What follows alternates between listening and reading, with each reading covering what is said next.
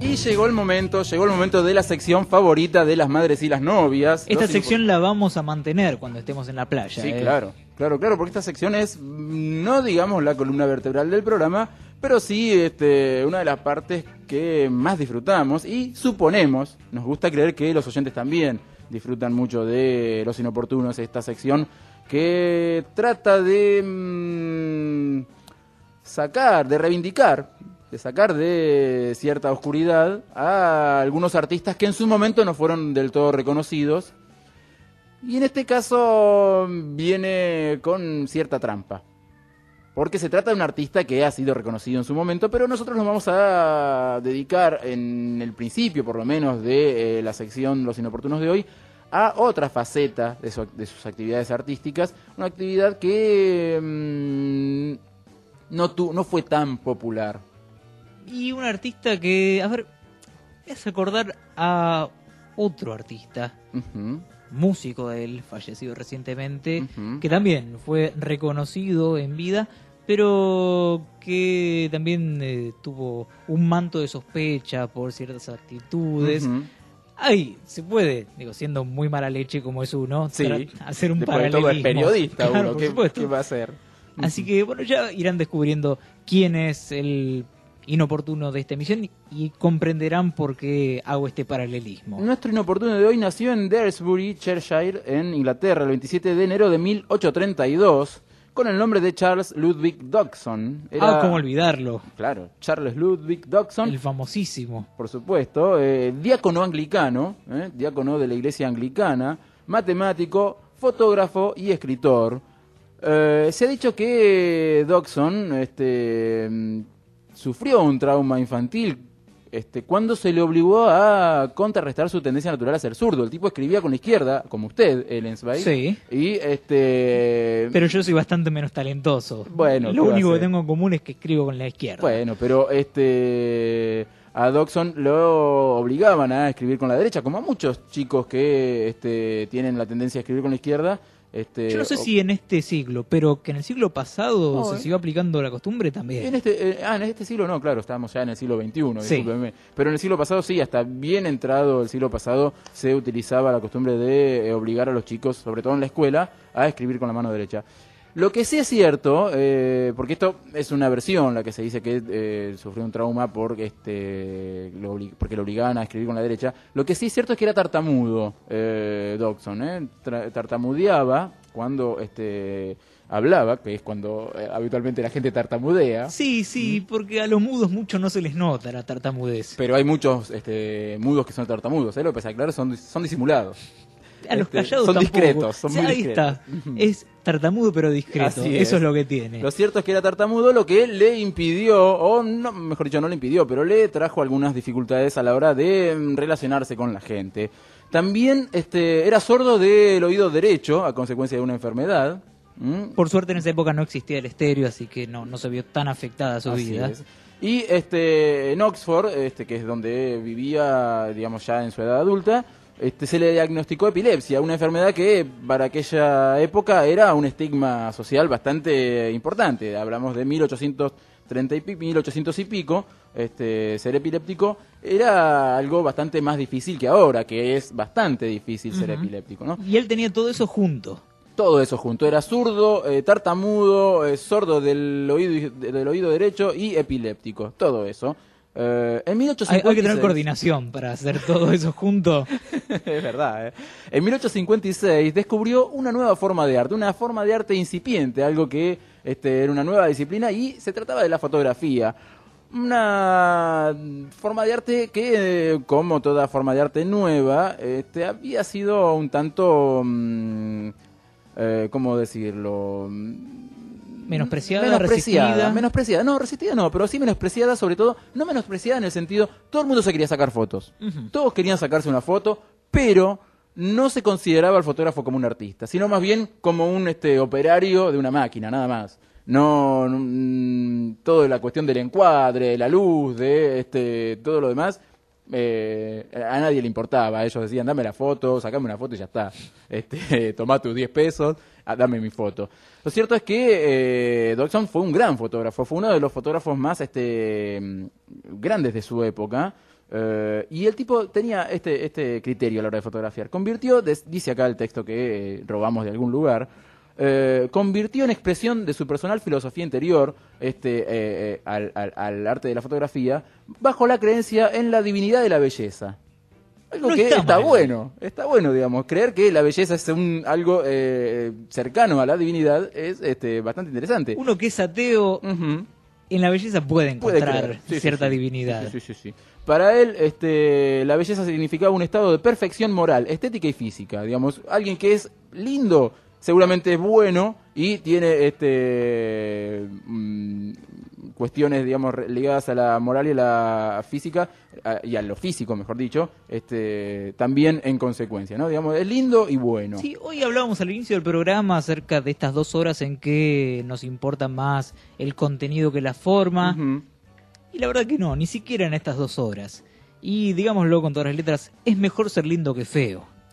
Y sí. Es mejor. Es mucho mejor. Le- la, la pasa uno mejor en la vida, le resultan un poco más sencillas las cosas, este, siendo lindo que siendo como es uno.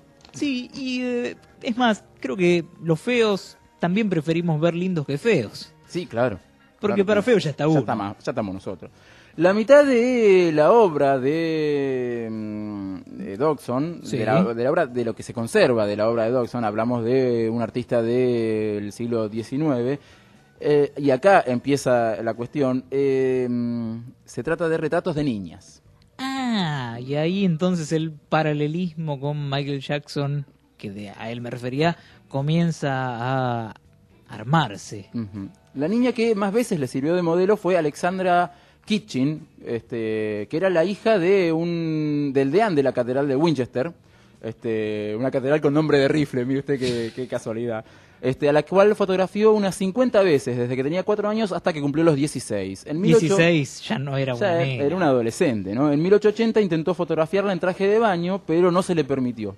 Luego, este, el deán de la catedral de Winchester tomó armas en el asunto y le dijo, todo muy lindo, pero a la nena este, en Maya no me le sacás ni una foto.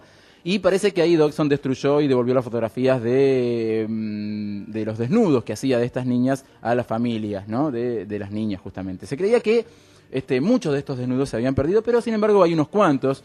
Este, de hecho, han sido publicados este, algunos de ellos, de- algunos de estos desnudos. Son seis los que se encontraron este, y este, se han publicado.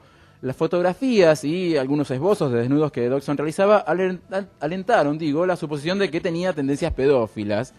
Pero, Pero. este, pero eh, no hay ningún testimonio que así lo, lo confirme. El tipo, además de sacarse, además de sacarle fotos a las chicas, eh, tenía um, correspondencia con estas chicas. Este, se escribía cartas con estas chicas. Él escribió 98.721 cartas. Tenía tiempo libre. Tenía mucho tiempo libre y tenía muchas ganas de escribir. Y este, en ninguna de estas cartas y en ningún testimonio posterior de las chicas que fueron modelo de Charles Louis Dodgson, este, hay nin- en ningún momento um, una denuncia por este abuso ni nada que se le parezca. Entonces limpiamos el buen nombre de este muchacho. Así es. Dodgson entonces abandona repentinamente la fotografía en 1880. Dice, no saco ninguna foto más. Después de cua- 24 años, el tipo era uno de los más grandes fotógrafos de la región. Eh, tenía su propio estudio. Había sacado más de 3.000 fotos y este se conservan apenas 1.000, un tercio de la obra. ¿eh? Eh, O sea, me imagino entonces que fue su única actividad. No, Fotografía y escribir cartas. No, el tipo también inventaba cosas. Inventó muñecos mecánicos, o por ejemplo un murciélago que vuela. Porque el tipo era muy amigo de los niños, este, en el buen sentido de la palabra, no como nosotros que decimos, hola amiguitos, y ya está. sino que este, se llevaba muy bien con los chicos. Había inventado un nictógrafo. ¿Qué es un nictógrafo? Este, un aparato para escribir de noche. Con razón las 98.000 cartas. Claro, el tipo este, no le sobraba el tiempo, sino que le sobraban las ganas de escribir y había inventado este aparato para escribir de noche oscuras y bajo las frazadas, que era una especie de alfabeto de letras, de, mejor dicho, un conjunto de letras de cartulina de colores, así para eh, poder escribir a la noche. Había inventado un billar circular. Usted conoce el billar, un, Sí, sí, sí. un juego que se este, desarrolla sobre un paño rectangular. Habitualmente. En este caso era un billar circular. Todas cosas pero sumamente útiles. Había, no, la verdad que no. Este había inventado, o mejor dicho, había modificado algunas reglas del ajedrez y había inventado una especie de ajedrez este más complejo, si es que se puede inventar algo más complejo que el ajedrez así común y corriente. Pero lo cierto que el día más importante en la vida de Charles Louis Dodson es el 4 de julio de 1862, cuando Cuando festejó la independencia de los Estados Unidos. No, No. no, En Inglaterra no suelen, este, o por lo menos en esa época todavía no eran muy este, gustosos de celebrar la independencia de una ex colonia. Este, lo que sí hizo Dodson fue dar un paseo con el reverendo Robinson Duckworth y las tres hijas de el director de la universidad de- de- del, del lugar de Oxford que eran eh, las hermanas Liddell. Lorina Liddell, de 13 años, Alice Liddell, de 10, y Edith Liddell, de 8. La saca a pasear en una canoa por el río Támesis y las chicas le empezaron a pedir que este, le cuente alguna historia. Y Así son los niños. Al juego Se de... aburren fácilmente. Así es, al juego de Dawson lo llamaron y empezó a contarles una historia de una chica que este por perseguir a un conejo que decía estar llegando tarde, este cae en un agujero en la tierra y vive apasionantes aventuras. ¿La chica cómo se llamaba? Alice. Alice Liddell se llamaba una de las chicas y. Alice es una de las es la protagonista de esta historia. Se llamaba Alicia, las aventuras de Alicia bajo tierra. Se llamó originalmente el libro, el manuscrito que eh, Dodson le regaló a Alice para Navidad, es decir, eh, unos meses después de haberle relatado esta historia a las tres chicas. En la Navidad del año 1862 le regala el manuscrito con dibujitos hechos por el propio Dodson este, y se llama Alicia, Las aventuras de Alicia bajo tierra. ¿Le suena Las aventuras de Alicia bajo tierra? Sí, sí, pero me parece que este Dodson le afanó las ideas a Luis Carroll. No, justamente eh, Lewis Carroll es eh, el seudónimo que utilizaba Charles Louis Dodson para estas cuestiones. El tipo era un matemático, un tipo que ya había escrito varios tratados sobre matemática y este no quería mezclar los tantos y a él le parecía que mm, las historias para chicos este, las tenías que firmar con un seudónimo y eligió este Lewis Carroll que es eh, mm, mm, digamos un eh, Charles Lewis tanto disimulado. Lewis Carroll Charles Ludwig este Y que años- juegos de palabras me parece que van a ser solo el inicio. Así es. Tres años más tarde, tres años, es decir, en el año 1865, este, el libro, este manuscrito que le había regalado Alice, ya había sido leído por un montón de chicos en, eh, en Oxford, en Inglaterra, y decide editarlo como Las aventuras de Alicia en el País de las Maravillas, que es como nos llega a nosotros después de todo este tiempo. Decíamos que Lewis Carroll había inventado algunos juegos de palabras y uno de los que inventó se llama Mismatch. Y este, acá tenemos las reglas de este juego. Y mm, Lewis Carroll dice que se juega así. La esencia de este juego consiste en que un jugador propone un núcleo, es decir, un conjunto de dos o más letras, tales como ARL, ARL, o eh, IMO, o ROPI, y el otro grupo, el otro conjunto, trata de encontrar una palabra legal, es decir, una palabra que exista, que contenga a este núcleo de palabras, eh, eh, o de letras, mejor dicho. Yo le digo a usted ARL, por ejemplo, y usted me busca una palabra. Art.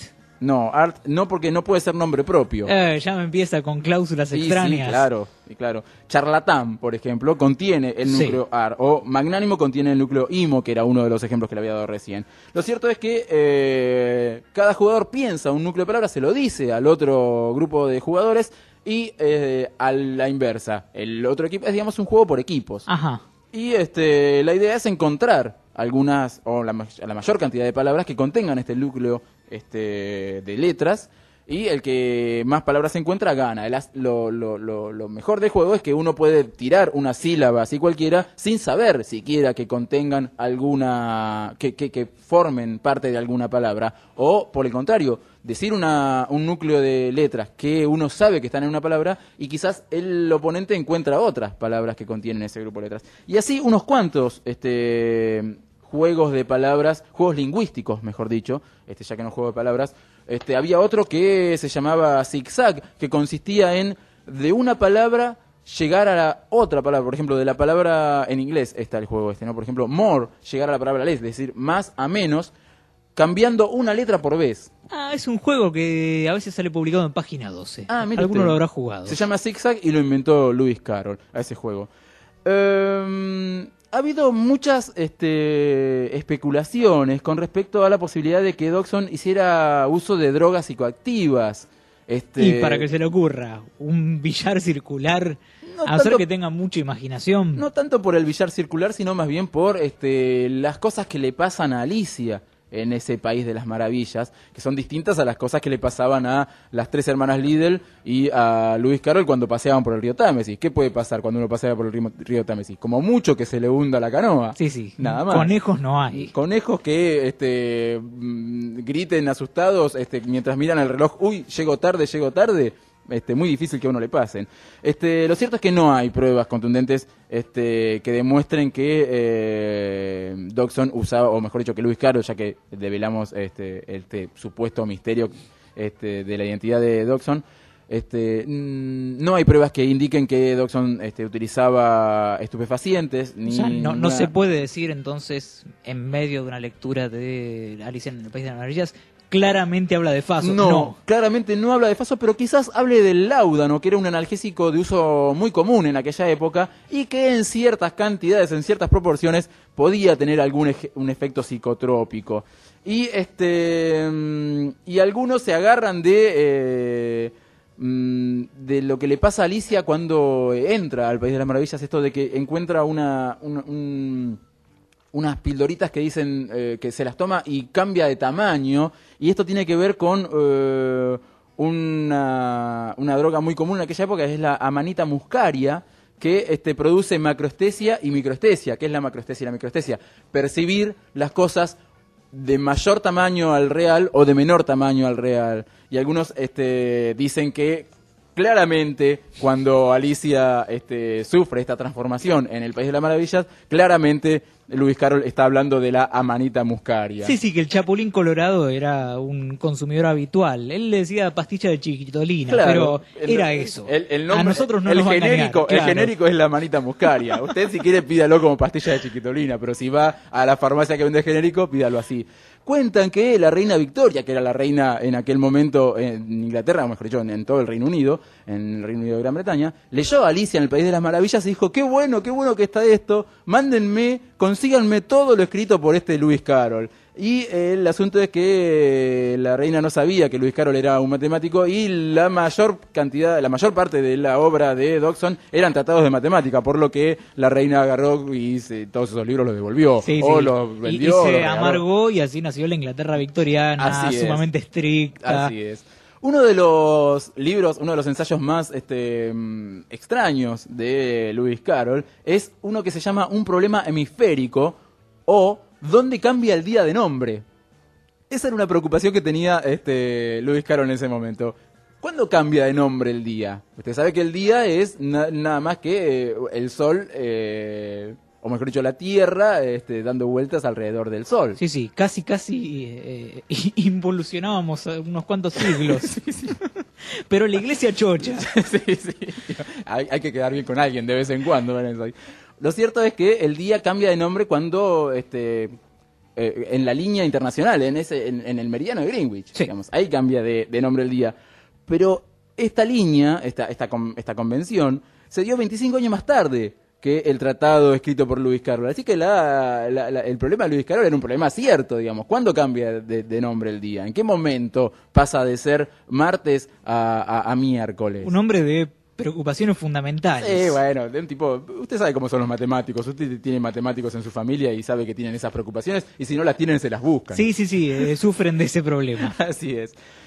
Decíamos al principio que Dodson había sido diácono de la iglesia anglicana. Diácono es un escarafón antes que sacerdote. Y Dodson nunca llegó a ser sacerdote, nunca quiso ordenarse sacerdote. Y está ahí la pregunta, la gente se preguntaba por qué no quería ser sacerdote, este, cuando era algún, digamos, un, paso más y algo natural en alguien que este, se dedica a la carrera eclesiástica. Dicen que era porque que fue porque era tartamudo y este se le iba a resultar muy difícil eh, dar sermones y oficiar la misa o, o como Iba a ser una misa un poco larga, un poco larga, un poco tediosa, este repetitiva. Pero este, lo cierto es que Dodson cuando hablaba en público no tartamudeaba tanto. Este, y era un gran orador y un tipo que este, lograba captar la atención este, de, de su público. Y que habitualmente este, este, contaba cuentos, como, como le pasó a las chicas, a las chicas líder, y hacía espectáculos de magia y cosas así. O sea, solamente era tartamudo cuando hablaba solo. No, cuando... En cuando su casa, encerrado. qué sé yo. Pero hay otra versión que nos llega con respecto a la negativa a ordenarse como sacerdote de Dodson, y es que el tipo era fanático del teatro. El tipo le gustaba muchísimo ir al teatro, y en esa época un sacerdote no podía asistir a las funciones de teatrales. Entonces, para no perderse este pasatiempo, este, esta, esta, este fanatismo que tenía por el teatro, para no perderse la oportunidad de seguir yendo al teatro, el tipo dijo, no me hago, no me hago cura. Es una muy buena razón. Sí, claro que sí que es una muy buena razón. Yo no quiero ser, digamos, yo quiero ser cura, pero quiero seguir yendo al teatro. No puedo ir al teatro siendo cura, listo, no soy cura, sigo yendo al teatro. Y ahí este lo tenemos a Dawson entonces negándose a ordenarse y a terminar su carrera este eclesiástica este como corresponde. Entonces, ahí tenemos a nuestro inoportuno de hoy, tipo inventor del nictógrafo, Sí. inventor del mismatch y del zigzag. Y este Con influencia en gente como los Beatles. Sí. Si alguno quiere indagar un poquito más, recomiendo la introducción del volumen 1 de Poéticas del Rock. Ajá. Ese libro que editó Oscar Conde junto a unos cuantos docentes. Ujú. Ahí hacen una referencia a Luis Carroll en la introducción del libro.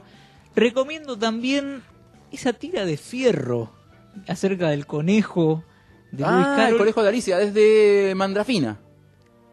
Debe ser de lo mejor Una de de las mejores, sí. Y no está saliendo en los últimos números esa, esa historieta, ¿eh? Pero está muy bien, sí, sí, sí. El conejo que llega tarde, Alicia.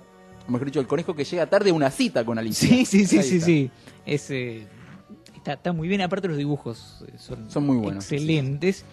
Bueno, ya que está, recom- recomendemos a, a- a Gustavo Sala, que en, en la misma revista Fierro tiene un- un- unas historietas. Ahora ya el- la del baño terminó, pero el baño era también una cosa bastante este, carroliana en el, en el sentido del sin sentido, justamente. Del nonsense. Del nonsense. Ujú. Y ya que estamos, recomendemos también a Luis Carroll. Y sí, ya que estamos, recomendemos a Luis Carol como escritor, como fotógrafo. Como inoportuno, Como como, inoportuno. tartamudo y como amante del teatro. Así es. Hay en, en la Argentina editada por Ediciones de la Flor y ves Ediciones una muy linda, este, un muy lindo volumen que reúne los dos libros de Alicia, es decir, Alicia, el, mm, las aventuras de Alicia en el País de la Maravilla y Alicia a través del espejo, que es la segunda parte. Después tiene La Casa del Esnar, que es una especie de poema eh, mm, muy largo. eh, y también reúne varias de las cartas que Luis Carroll se escribía con sus niñas amigas y varias fotografías. Sí, sí, me imagino que las 98.000 cartas no entran. en un No, solo a pesar de ser un volumen este, Es un libraco. bien, bien grandote, Sí. eh, si no, escuche. eh, Eso es un libro. Es un libro, sí, sí. Eso también. Eh, el mismo libro, de hecho. Eh, también este, decían, eh, hay unas cuantas cartas y unas cuantas fotografías. No las 98.000, pero este, sí unas cuantas cartas. Y las fotografías son absolutamente inocentes. Sí, sí, sí. No, no todo- las hace posar, no, no son obscenas. Quizás en, no, para nada. Quizás en aquella época. Este, Sí las hace posar, pero no son obscenas. No son obscenas, así es. Eh, ¿Qué escuchamos para cerrar este, este, este paso por la vida de Lewis Carroll? Y podría ser eh, White Rabbit de Jefferson Airplane. Podría ser, podría ser Canción de Alicia en el País de el, el renovado Charlie García. Sí, yo no sé si es renovado. Bueno, reaparecido. Reaparecido, sí. Bueno, está mejor. sí, sí, es renovado, está bien. Pero en Alicia a través del espejo hay una hay un episodio que tiene como protagonistas a una morsa y este el amigo John Lennon tomó nota de este episodio y compuso una canción que es quizás una de las mejores canciones que ha compuesto y una de las mejores canciones que se han compuesto también en la historia de la música, digámoslo de una vez, Sí. que se llama Yo soy la morsa y que suena de esta manera.